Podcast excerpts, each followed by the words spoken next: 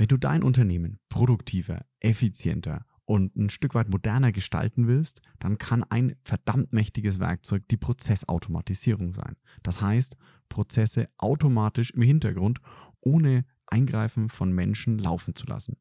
Und was es genau damit auf sich hat, warum das so ein spannendes Werkzeug sein kann und vor allem, warum du dieses Thema nicht ohne Daten denken kannst, das bespreche ich heute mit Christoph Pacher, einem ja, Guru und Podcaster zum Thema Prozessautomatisierung. Unfuck Your Data. Deine Machete im Datendschungel. Daten durchdringen immer mehr von uns und unserem Leben, sowohl privat als auch beruflich. Für Unternehmen werden sie vom Wettbewerbsvorteil zum Überlebensfaktor. Wer seine Daten nicht effektiv nutzt, geht unter. Es wird höchste Zeit, das Datenchaos in den Griff zu bekommen. Bei Unfuck Your Data spricht Christian Krug jeden Donnerstag mit Datenprofis darüber, wie du Ordnung in das Datenchaos bringen kannst. So holst du das meiste heraus. Für dein Unternehmen, deine Kundinnen und Kunden sowie natürlich für dich. Und damit ganz herzlich willkommen bei Unfuck Your Data. Ich freue mich, dass ihr heute wieder dabei seid und auch, dass mein heutiger Gast sich wieder Zeit genommen hat. Zugeschaltet aus ja, dem wunderschönen Österreich gehen wir heute mal rein ganz tief in Prozesse. Denn bei mir ist heute Christoph Pacher und unter anderem Host des Podcasts The State of Process Automation. Und lieber Christoph, ganz, ganz herzlich willkommen und stell dich doch den Zuhörerinnen und Zuhörern mal vor, die dich noch nicht kennen über deinen Podcast zumindest. Christian, ich sage erstmal Vielen, vielen Dank für die Einladung. Ich habe gesehen, du hast ja immer jede Woche sehr spannende Gäste bei dir und deswegen fühle ich mich natürlich geehrt, wenn du mich auch eingeladen hast. Da waren nämlich sehr viele spannende Themen dabei, sehr viel Expertise und deswegen erstmal herzlichen Dank dafür. Vielleicht ganz kurz zu mir, du hast schon erwähnt, ich bin eben Podcast-Host vom Podcast State of Process Automation und da muss ich vielleicht ganz kurz ausholen, damit man so versteht, warum hat das Ganze überhaupt begonnen. Grundsätzlich geht es darum, bei meinem vorherigen Arbeitgeber war ich bei einem kleinen IT-Dienstleister und habe Prozesse automatisiert. Bei den unterschiedlichen Gesprächen mit den unterschiedlichen Kunden bin ich dann einfach draufgekommen, dass es eigentlich immer so zwei Unternehmensarten gibt. Die Unternehmen, die extrem weit rund um das ganze Thema Prozessautomatisierung sind mhm. und die Unternehmen, die eigentlich komplett überfordert sind. Sie möchten es machen, ja. aber sie wissen nicht genau, wie können sie es machen. Und ich habe mir dann einfach die Frage gestellt, was müsste eigentlich passieren, dass die Personen, die jetzt vielleicht noch viele Herausforderungen haben, vor großen Hürden stehen, dass die den Personen zuhören könnten, die schon einen Schritt weiter sind. Das Thema Prozessautomatisierung mehr oder weniger meistern, die das Thema intern skaliert haben. Und so ist quasi die Idee zum Podcast entstanden. Mittlerweile sind es eben so um die 130 Folgen, die aktuell online sind. Ich spreche dort eben mit CEOs, CDOs, IT-Managern aus der Praxis für die Praxis. Und das war ganz kurz, was hinter dem Thema oder hinter dem Podcast State of Process Automation steckt.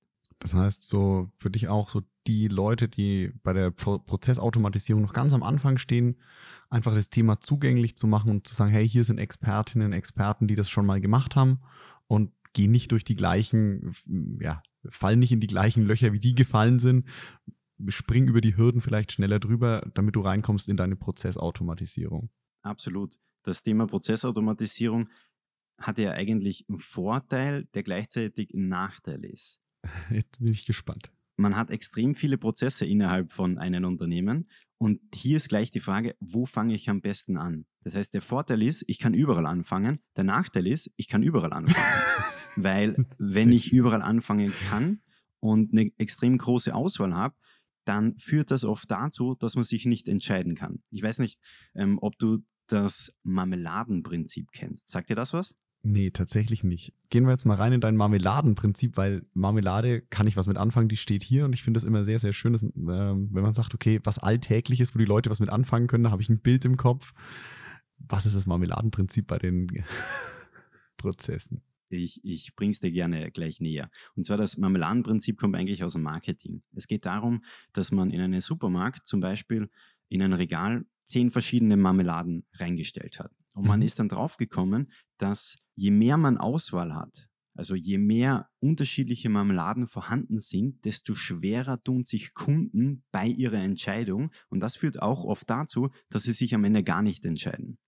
Und man hat dann genau eben das Gegenteil probiert. Das heißt, man hat dann zum Beispiel nur zwei Marmeladen reingestellt in das Regal und man hat am Ende viel mehr verkauft, weil die Kunden einfach gewusst haben, der Weg A oder der Weg B. Ich entscheide mich für Weg B, passt. Ich nehme, ich nehme die Himbeermarmelade und ja. dann gehe ich zur Kasse, bezahle das und das Thema ist erledigt. Und das Gleiche ist eigentlich auch beim Thema Prozessautomatisierung der Fall. Du hast extrem viele Prozesse.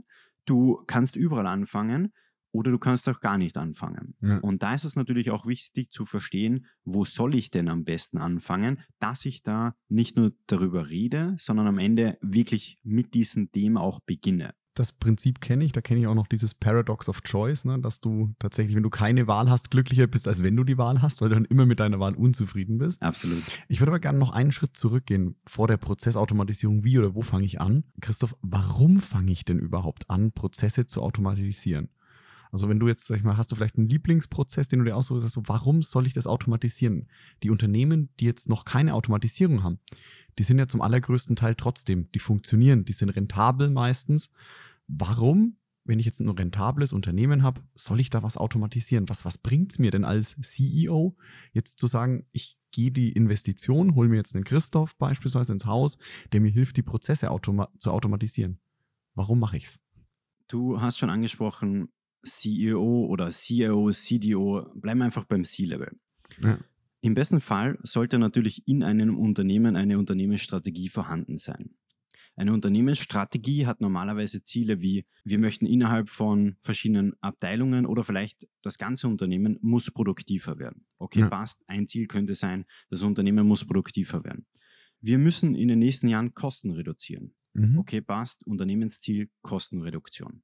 Nächster Punkt könnte sein, wir verkaufen extrem viel, aber wir haben eine extrem große Churn Rate, also die, die Kunden bleiben nicht lange bei uns mhm. und deswegen müssen wir die Zufriedenheit der Kunden steigern. Bleiben wir mal bei diesen drei Punkten. Und ja. jetzt können wir uns die Frage stellen, wie können wir diese Ziele überhaupt erreichen? Und bei diesen drei Beispielen zum Beispiel kann überall ein extrem großer Hebel das Thema Prozessautomatisierung sein. Beginnen wir beim ersten Thema Produktivität. Nehmen wir ein ganz konkretes Beispiel her, die Finanzabteilung vielleicht. Ja. Ich stehe vor der Entscheidung, zehn Mitarbeiter in der Finanzabteilung, stocke ich auf und suche mir zwei, drei, vier neue Mitarbeiter und stocke die Abteilung auf 14 Mitarbeiter oder 15 Mitarbeiter auf. Oder optimiere ich meine Prozesse so und automatisiere ich Prozesse, dass ich mit der gleichen Mannschaft den aktuellen Aufwand besser, schneller bewältigen kann? Oder wenn der Aufwand einfach zukünftig noch steigen wird, dass ich auch den zukünftigen Aufwand mit den gleichen Ressourcen schaffe.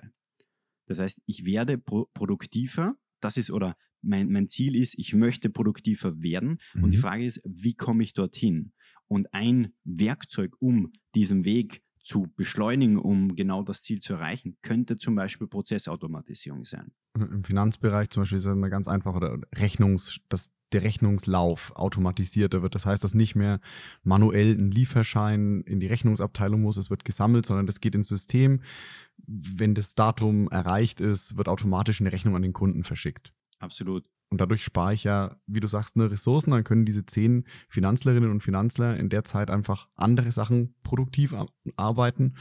Oder wenn ich mehr Kunden bekomme, mehr Rechnungen schreiben muss, was ja gut ist im Wachstum meistens, ähm, kann ich das mit den gleichen Ressourcen machen. Ganz genau. Das heißt einfach eine Effizienzsteigerung. Genau. Bleiben wir einfach bei diesem Beispiel stehen. Das heißt, ich frage mich nicht, wo ist denn der beste Prozess oder wo fange ich jetzt an, einen Prozess zu automatisieren mhm. oder was ist mein Lieblingsbeispiel? Was ist dein Lieblingsbeispiel? Was machen andere? Sondern ich muss mich fragen, wo liegen denn unsere Prioritäten als Unternehmen? Was sind unsere Unter Unternehmensziele? Davon kann ich dann ableiten, welche Ziele kann ich denn unterstützen mit Prozessautomatisierung? Mhm, das heißt also nicht, ein, so schön gesagt, wie sagst du, diese Unternehmensstrategie, auf der basiert alles. Also ich hatte auch mal ein Gespräch mit Marco, der gesagt hat, die Datenstrategie fußt auch auf deiner Unternehmensstrategie. Das heißt auch deine Prozessstrategie ist wieder ein Werkzeug, um deine Unternehmensziele zu erreichen, kann ein mögliches Werkzeug sein, Prozessautomatisierung. Ganz genau. Es kann natürlich auch sein, wenn wir beim, beim, beim dritten Beispiel stehen bleiben, beim Thema,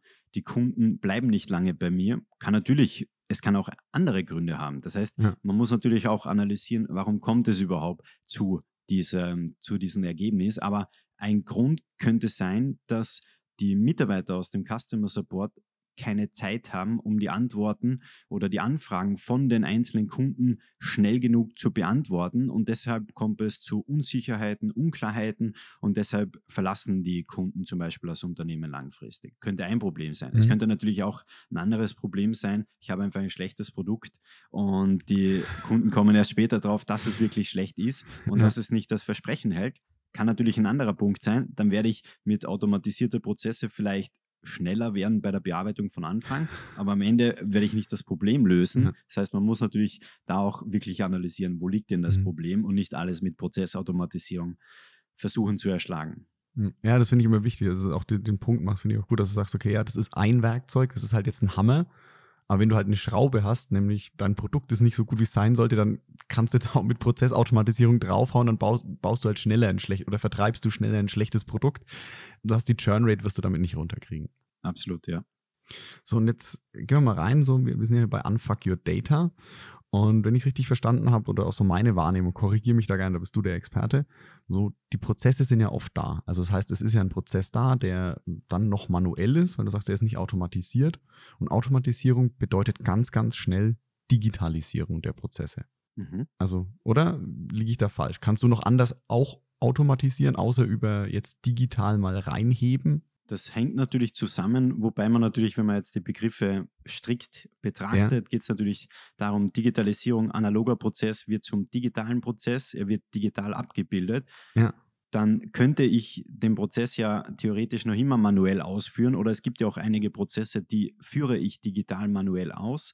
Aber dann ist natürlich die Frage, welche Prozesse machen wirklich Sinn, dass ich sie automatisiere. Mhm. Das heißt, das wäre so ein weiterer Schritt. Ich habe einen digitalen Prozess und die Frage ist dann, von meinen digitalen Prozessen, welche Prozesse kann ich denn und soll ich denn und warum soll ich denn diese Prozesse automatisieren? Genau, aber die Digitalisierung, sage ich mal, ist die Voraussetzung für die Automatisierung. Also ich kann keinen nicht digitalen Prozess wirklich gut automatisieren. Ich kann natürlich den Prozess so aufsetzen, dass er automatisch bei den Mitarbeitern von der Hand geht, aber am Ende ist das, was ich unter einen automatisierten Prozess verstehe, ist, dass ein digitaler Prozess automatisiert wird. Gut, und dann gehen wir jetzt mal rein, so datentechnisch, weil immer wenn du Sachen, also auch wenn du es nicht digitalisierst, fallen Daten an, die liegen dann halt irgendwo auf einem Pa- Stück Papier oder auf einer Plakette oder sonst was, worum.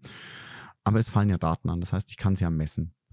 Und wie gehst du an diese Prozessautomatisierung ran? Welche Rolle spielen da? Du hast ja mal einen ganz tollen Post gemacht, so mit, äh, wer es mit AI ernst nimmt im Unternehmen, muss es mit Daten ernst nehmen oder wer es mit Prozessautomatisierung ernst nimmt, muss es auch mit Daten ernst nehmen. Welche Rolle spielen jetzt so in der Prozessautomatisierung die Daten und wie kannst du da auch Sachen dann mal Ergebnisse messen? Also die Daten und Proze Prozesse gehören im Prinzip zusammen. Man kann es gar nicht losgelöst voneinander denken, weil sie sind eng miteinander verwoben und deshalb ist es schwierig, sich nur auf ein Thema zu konzentrieren und das andere komplett zu ignorieren. Das mal so vorweggestellt. Mhm. Der zweite Punkt ist, um einfach mal ein paar Beispiele zu nennen. Bleiben wir beim Thema Rechnungseingang zum Beispiel.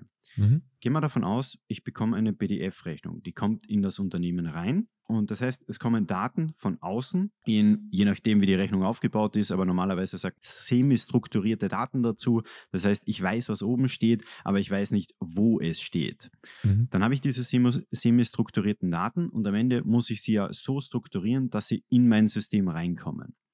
Und jetzt beginnt es da schon mal. Das heißt, wenn ich da eine OCR-Lösung habe, gepaart mit KI, schafft die OCR-Lösung es, diese Daten, die ich benötige, auszulesen. Okay, jetzt ganz kurz für die Nicht-Prozessautomatisierer OCR ist. Ich mache aus einer Bilddatei mache ich Text. Ganz Mhm. einfach erklärt. Das Ja. heißt, ich habe eine PDF-Datei oder eine Bilddatei und aus diesem Bild mache ich Text. Also quasi eine Schrift, Schrifterkennung. Genau. Das heißt, ich, ne, wie du sagst, ich nehme jetzt mal die Rechnung, da weiß ich ja, auf der Rechnung werde, sollte meine Firma als äh, oder mein Unternehmen als Adressat stehen Mhm. und dann wird irgendwo ein Euro oder Dollar, also irgendein monetärer Betrag stehen und irgendwo wird eine Rechnungsnummer stehen und auch vielleicht, was ich bezogen habe. Genau. Das heißt, es steht zum Beispiel oben der Absender, der Empfänger, es steht der Bruttobetrag oder der Nettobetrag drauf, Ja. es steht vielleicht ein Rabatt drauf, es steht die Leistungsbeschreibung drauf, um mal ein paar Zahlen oder normalerweise ist, äh, das Rechnungsdatum steht drauf. Das heißt, das sind so die üblichen Verdächtigen, die draufstehen müssen oder sollten. Und ich weiß, dass sie drauf, genau, ich weiß, dass sie draufstehen. Ich weiß halt nicht, wo, ich weiß nicht, wo sie genau stehen, weil mancher schreibt den Empfänger rechts, der andere links und Ganz genau. Wenn zum Beispiel wir, die meisten bestellen wahrscheinlich häufig auf Amazon, ich kann mal meine Amazon-Rechnung aufmachen, Ja. da mache ich meine Rechnung von meinem Handyanbieter auf und die Rechnungen sehen komplett anders aus. Ja. Anderes Design, die Dinge stehen woanders, die Dinge sind teilweise anders formuliert. Das heißt, die Software muss hier mal in der Lage sein, zu identifizieren, wo steht denn was. Das ist die eine Seite. Und die Frage ist, also das schafft sie auch bis zu einem gewissen Grad, Ja. aber der Punkt ist, wie kann ich diesen Prozess, dass die Software besser die Daten auslesen kann, optimieren? Und zwar vergleiche ich es mit Stammdaten. Wenn Mhm. jetzt ein Unternehmen hergeht und sagt, okay, ich habe jetzt ein ERP-System und da schicke ich eine Bestellung raus. Da steht ja im Prinzip schon genau oben, was ich haben möchte. Jetzt habe ich eine Bestellung im System und die Rechnung kommt irgendwann mal rein. Und jetzt kann ich natürlich mit der Software, wenn ich Voraussetzung gute Daten im System habe, kann ich diese Daten nutzen, um diese Daten miteinander zu vergleichen. Das heißt, die Software kennt zum Beispiel, ah, okay, das ist der Absender Amazon. In meinen Bestellungen sehe ich auch, ah, ich erwarte auch eine Rechnung von Amazon Mhm. und ich habe das bestellt. Okay, passt das?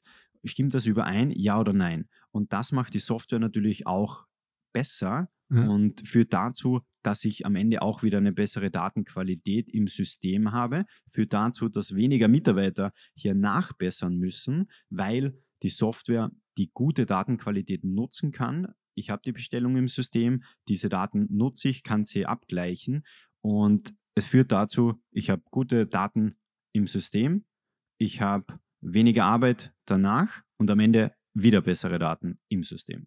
spiel's jetzt mal quasi ganz kurz durch. Das heißt, früher ohne, ich sag mal, ohne Daten und ohne große Software. Ich bestelle was, schicke das manuell, am besten noch so per Fax raus. Mein Lieferant schickt mir den Artikel zu, ich kriege einen Lieferschein und dann kriege ich noch irgendwann später eine Rechnung. Und dann sitzt eine Mitarbeiterin oder Mitarbeiter in der Finanzabteilung da, sagt, okay, ich habe hier die abgeschickte Bestellung. Da ist der Lieferschein, das ist auch angekommen, das haben wir erwartet. Guckt, ja, das kam von, nehmen wir Amazon als Beispiel, ich habe bei Amazon was bestellt. Es kommt was von Amazon und Amazon schickt mir eine Rechnung. Und dann hat die Person, saß da jetzt wahrscheinlich dann und dann weist sie an, okay, ja, das muss von dem Konto jetzt an Amazon bis zu dem Datum beglichen werden. Ganz genau.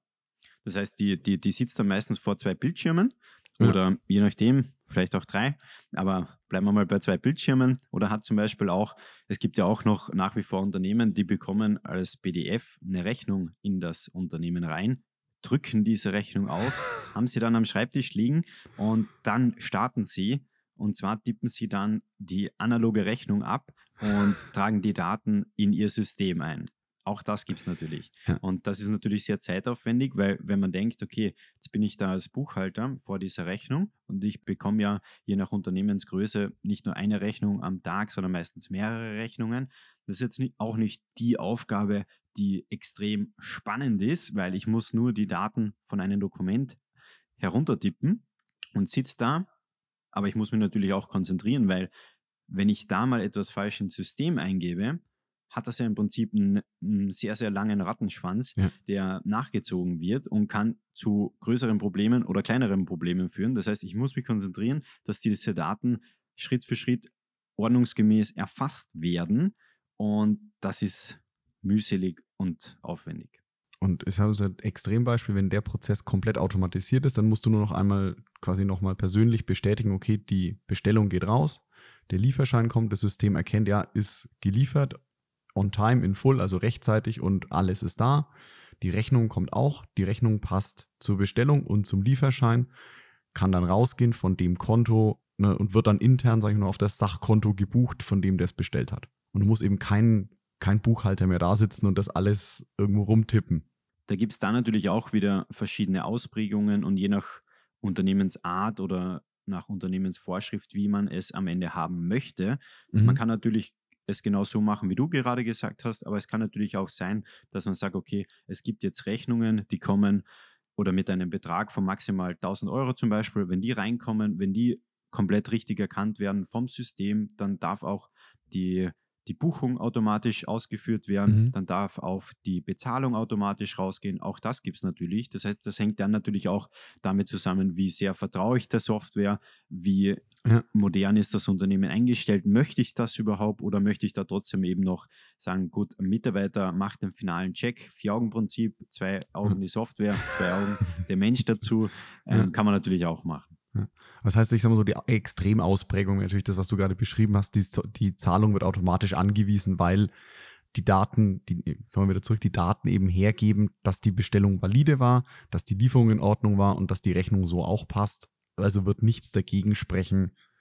Ähm, und dann kommen wir wieder zu den Stammdaten und dann steht noch drin, okay, ja, das ist ein vertrauenswürdiger Händler, da zahle ich das Geld auch hin. Ganz genau, ja. Das heißt, auch da spielt das Thema Daten wieder mit, weil der, der Punkt ist ja auch, es ist ja oft so, dass man sagt, okay, da kommt eine Rechnung rein und ich habe in meinem ERP-System die gleiche Firma viermal mit unterschiedlichen Informationen angelegt, ja. aber eigentlich ist die Straße nur viermal anders geschrieben, weil einmal mit Doppel-S, einmal mit scharfen S, einmal AE, einmal mit E. Auch das führt natürlich dazu, dass man ja. am Anfang dann wieder mehr Probleme hat, dass man mehr nacharbeiten muss. Das heißt, die Basis ist immer eine gute Datenqualität.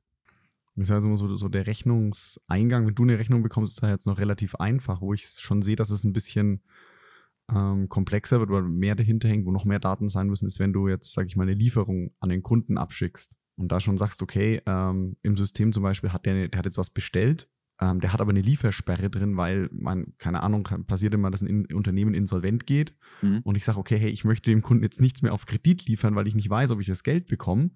Und wenn der Prozess jetzt mal nicht automatisiert ist, dann kommt sagen wir mal, diese Bestellung rein, irgendwo in der Produktion und, äh, oder Kommissionierung wird gesagt, ah ja, okay, da ist eine Bestellung von dem Kunden da. Ähm, ich schaue das gar nicht nach, sondern das ist eine Bestellung. Ich schicke das jetzt raus und gebe dann einfach den Warenausgang weiter an eine Person, ohne einen Abgleich zu machen, weil es eben nicht automatisiert, nicht digitalisiert ist. Dann geht Ware raus an den Kunden, von dem ich eigentlich sehen könnte, hey, da werde ich das Geld wahrscheinlich nicht bekommen. Hm. Das heißt, da entsteht dann durch nicht automatisierte Prozesse auch noch ein oder nicht, nicht stimmige Daten auch echt, echter Schaden. Absolut. Also da, die, der Schaden, der durch schlechte Daten im Prinzip oder auch schlechte Prozesse entstehen kann, der ist, das ist ja wirklich so, dass er nicht nur in einem Bereich, sondern in jedem Bereich im Unternehmen entstehen kann. Und das ist ja auch oft mhm. kein, ja, okay, da habe ich einen kleinen Fehler gemacht, sondern hängt ja natürlich da, dann auch mit der Art des Prozesses zusammen. Aber grundsätzlich können da schon größere Themen oder Probleme daraus entstehen. Hast du da vielleicht ein Beispiel, wo du sagst, okay, da hast du mal irgendwo ohne Namen was erlebt, wo du sagst, okay, da hätte potenziell ein Riesenschaden entstehen können oder vielleicht ist auch entstanden, wenn ihr, weil ihr halt eure Sachen, Daten, Prozesse nicht, nicht im Griff, also nicht mal im Griff oder nicht automatisiert hattet? Schaden müsste ich nochmal überlegen, aber ich gebe dir ein anderes Beispiel, weil es sehr, sehr gut zu unseren davor diskutierten Use Case passt. Ja. Und zwar war ich mal bei einer größeren Klinik hier in Österreich. Und da war es genau so der Fall, man muss sich vorstellen, die Rechnungen sind über 90 Prozent als PDF in das Unternehmen reingekommen. Mhm. Die Buchhalterin hat dann diese Rechnung ausgedruckt und es war so, dass auf der einen Seite von der Straße die Verwaltung war. Ja. Auf der anderen Seite der Straße war die Klinik. Das heißt, dort waren die Ärzte, Chefärzte, die Patienten und so weiter. Dazwischen Wien, viele Autos, Straßenbahn, also stark befahrene Straße. Die Buchhalterin hatte die Aufgabe, diese Rechnung auszudrucken, dann über die Straße zu tragen, Nein. ins andere Gebäude reinzugehen und beim Chefarzt zum Beispiel diese Rechnung in sein Fach zu legen und dann zu sagen, hey, lieber Chefarzt, ich brauche da bitte deine Unterschrift, quasi Freigabeprozess. Und der Chefarzt hat dann, wenn er da war, hat er dann zum Beispiel angerufen und hat gesagt, so, ähm, liebe Buchhalterin, ich habe Sie unterzeichnet, bitte kommen Sie wieder abholen. Passt, Buchhalterin wieder zurück, raus aus der Verwaltung, rüber über die Straße, rein ins andere Gebäude. Es geht aber noch weiter. Jetzt gehen wir davon aus, oder wir gehen nicht davon aus, weil es ist leider so genau passiert. Das heißt, die Rechnung wird dann wieder rübergetragen, wird dann abgetippt und das Spannende ist aber, sie haben eigentlich ein DMS-System gehabt, also Dokumentenmanagement-System, wo man die Dokumente digital verwalten kann. Ja.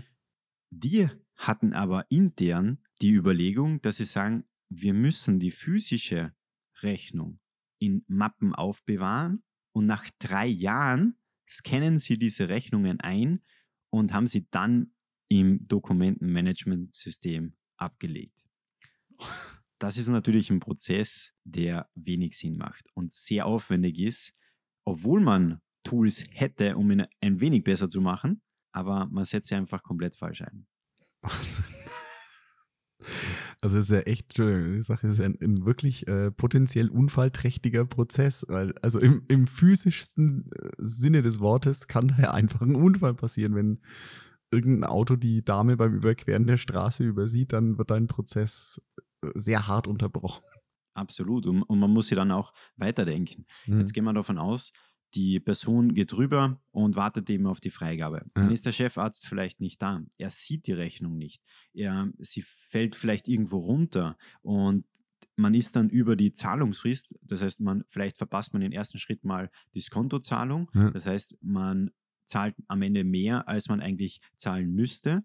Am Ende vergisst man oder verliert man vielleicht sogar die Rechnung oder sie wird einfach zu spät bezahlt, hat da vielleicht noch zusätzliche Kosten, die dadurch entstehen. Und das ist auch natürlich wieder einfach ein Prozess, der definitiv nicht zu Ende gedacht worden ist. Ja, ja, oder nur wenn du jetzt, wenn dir das öfter passiert, dann wird vielleicht auch mal irgendein Lieferant sagen, okay, hey, du du brauchst halt immer sehr lang, bis du bezahlst, dann äh, schicke ich dir halt früher die Mahnung, dann packe ich dich in eine andere Mahnlauf oder ähnliches, weil ich hätte gerne mein Geld von dir. Und dann entsteht ja wirklich, also ja. mal von dem Schaden abgesehen, dass die Buchhalterin in der Zeit echt Besseres äh, tun könnte fürs Unternehmen, als über die Straße zu laufen, ähm, entsteht da ja wirklich, wie du sagst, ne, ein finanzieller, echter Schaden durch einen wirklich schlechten Prozess. Absolut. Und das obwohl, und das ist so das, wo ich immer, was mich immer wirklich aufregt, so, obwohl ja sogar, wie du sagst, die Tools um diesen Prozess nicht, nicht perfekt, also nicht die 100% Lösung, aber zumindest so eine 50 bis 80% Lösung wäre ja mit einem Dokumentenmanagement-System schon da. Ganz genau. Das heißt, es, es geht ja am Ende eben nicht darum, dass ich da irgendwie einfach eine neue Software einführe und ich habe ein neues Tool im Haus und jetzt kann ich vielleicht den einen oder anderen Prozess automatisieren, sondern so wie wir am Anfang besprochen haben, es geht ja darum, welche Unternehmensziele habe ich, mhm.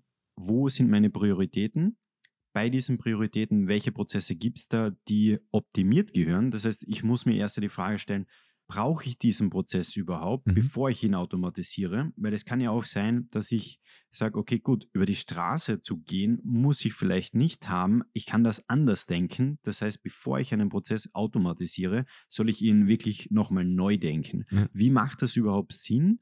Wie macht der Prozess wirklich Sinn? Und dann kann ich ihn automatisieren. Und so nutze ich am Ende natürlich dann auch das Potenzial von diesen Tools aus, mhm. weil es bringt mir wenig, wenig, wenn ich viel in Tools investiere und am Ende habe ich vielleicht die besten Tools im Haus, aber ich nutze nur 2% davon aus. Bringt wenig.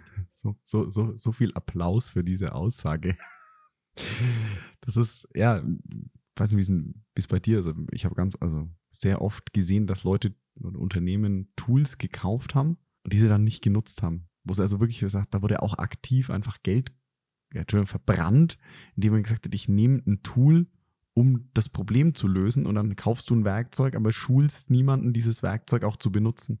Das hängt natürlich damit zusammen, dass ein Tool nicht die Lösung ist, ja. sondern das ist am Ende, was das Problem, das davor analysiert worden ist, mhm.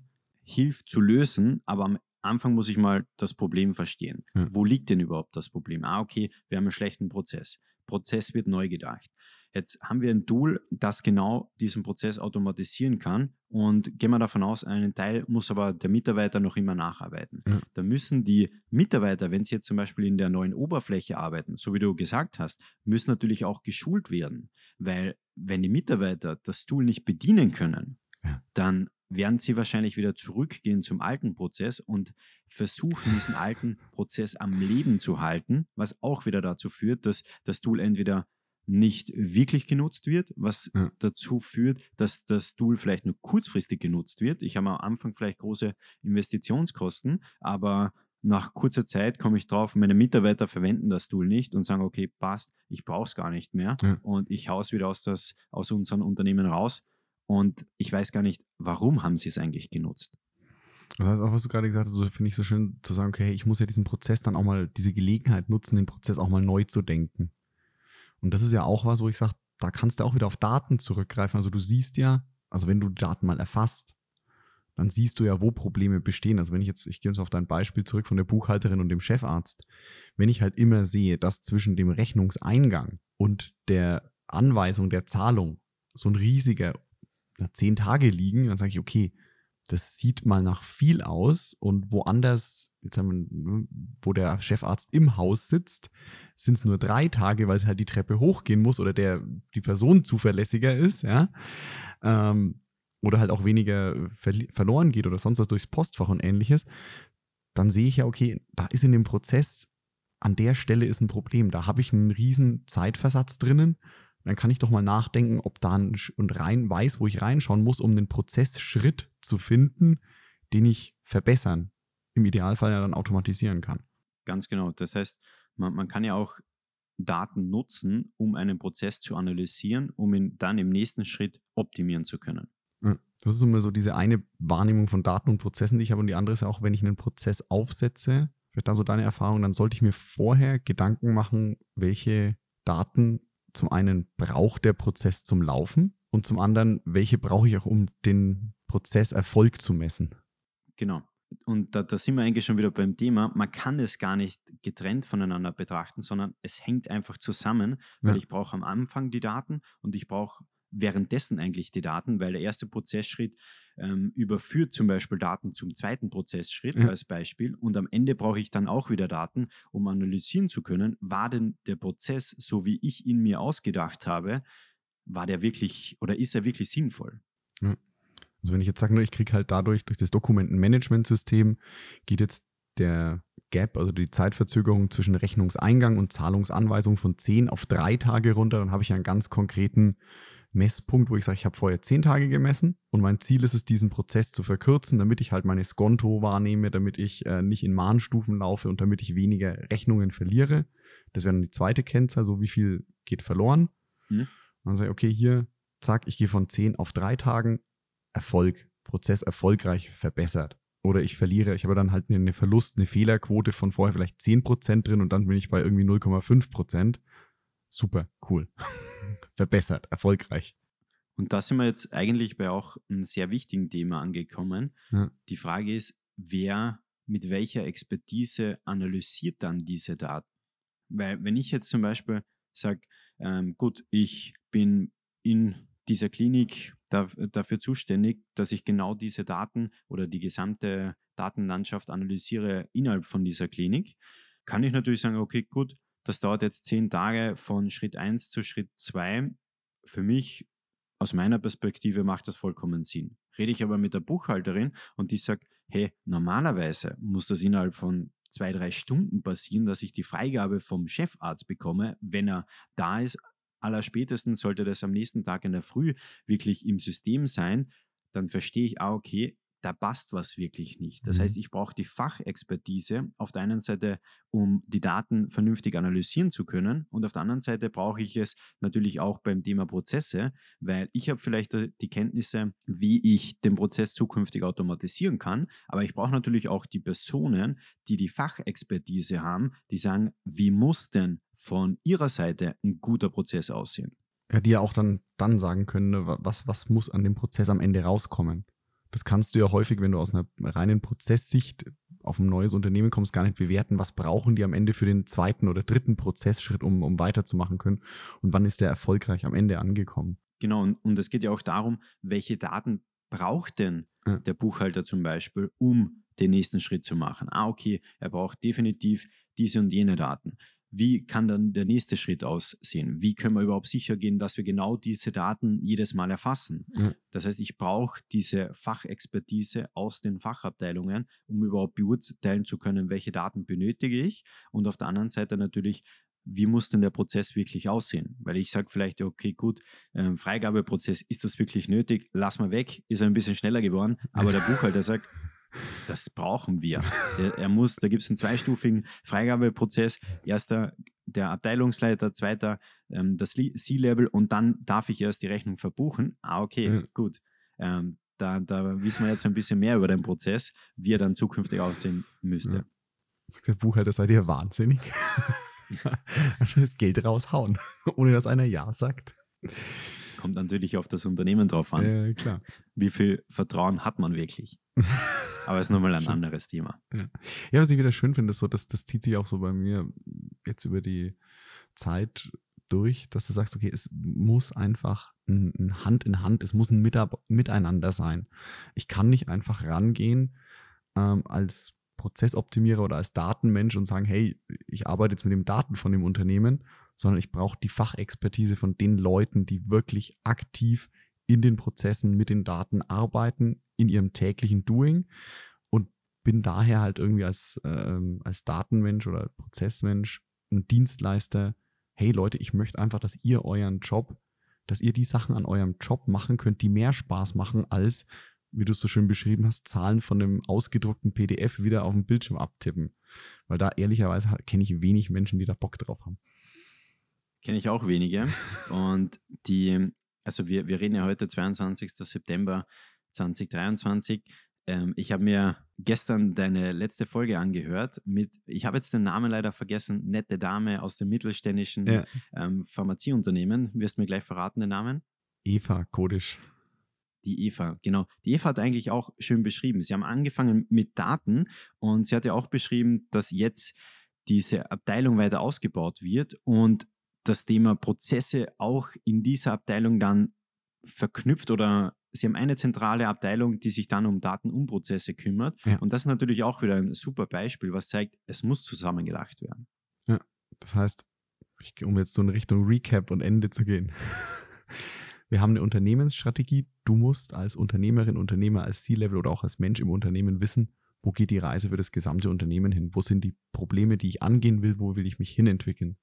Kunden binden, Effizienzen steigern, produktiver werden und daraus eine Daten- und Prozessstrategie abzuleiten und die Datenautomatisierung und äh, die Prozessautomatisierung und Prozessverbesserung kann ein wichtiges und großes Werkzeug sein. Sie muss zielgerichtet sein, denn Daten erfassen um der Daten willen verbrennt Zeit und Ressourcen und Prozesse automatisieren, nur damit ich es automatisiert habe, verbrennt auch eher Ressourcen, als dass es dir hilft. Perfekter Schluss, würde ich sagen, Christian.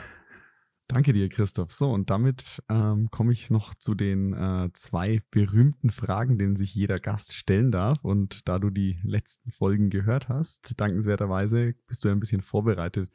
So, lieber Christoph, damit so die Zuhörerinnen und Zuhörer so deinen Musikgeschmack ein bisschen besser kennenlernen. Was war denn so das letzte Lied, das du als Ohrwurm hattest? Das letzte Lied, was ich als Ohrwurm hatte.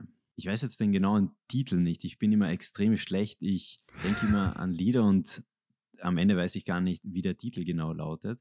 Aber ich glaube, es heißt How to Say Goodbye. Es ist so, ist in den Charts unterwegs. Es geht darum, ähm, wie sagt man eben Tschüss. Ich glaube, es geht um eine Person, die eben die andere Person verlassen hat. Wie auch immer, weiß ich gar nicht so genau.